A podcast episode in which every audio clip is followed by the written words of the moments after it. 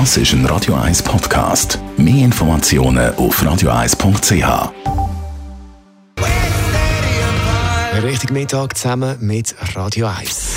Gesundheit und Wissenschaft auf Radio 1. Unterstützt vom Kopfwehzentrum Irlande Zürich. www.kopfwww.ch und das Kopfweh ist heute im Fokus. Frage und Antwort rund ums Thema Kopfweh. Kopfweh ist ein Grund, warum viele zum Arzt gehen. Und es gibt ja verschiedene Arten von Kopfweh. Dr. Reto Agosti, Kopfweh-Experte. Ab wann ist Kopfweh gefährlich?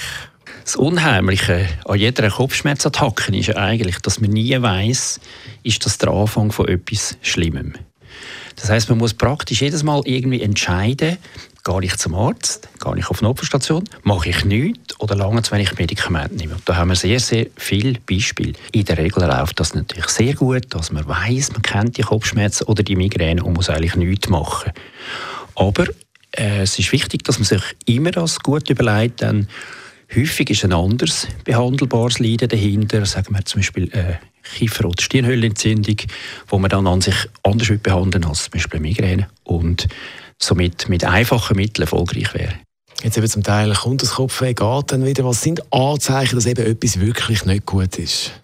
Es gibt so ein bisschen Grundregeln. Also wenn ein Kopfweh mit, assoziiert ist mit Fieber zum Beispiel, mit neurologischen Ausfälle wie Sprachstörungen, Gleichgewichtsstörungen, Lähmungserscheinungen, Benommenheit, dann ist es sicher Zeit, schnell einen Arzt aufzusuchen.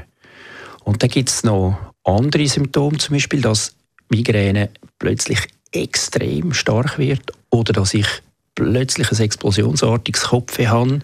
Die Amerikaner sagen first or worst, also ich habe noch nie so eins gehabt, oder mein Kopfweh ist jetzt ganz, ganz schlimm.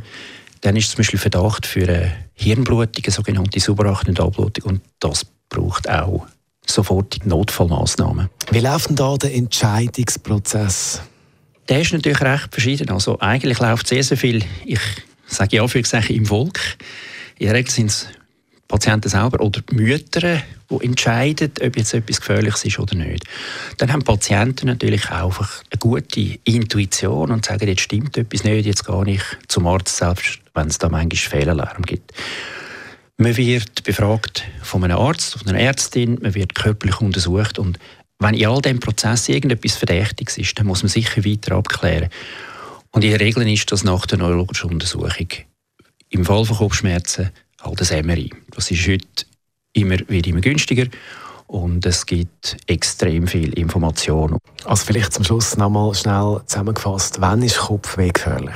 Kopfweh ist sogenannt gefährlich, wenn es außergewöhnlich ist, wenn es mit körperlichen Symptomen wie Fieber, neurologischen Ausfall oder allgemeinmedizinischen Anzeichen einhergeht. Das ist Dr. Reto Agosti vom Kopfwehzentrum Hirslande Zürich. Das Ganze gibt es nochmal zum Nachlesen, schön in Ruhe, und zwar als Podcast auf radio1.ch. Das ist ein Radio 1 Podcast. Mehr Informationen auf radio1.ch.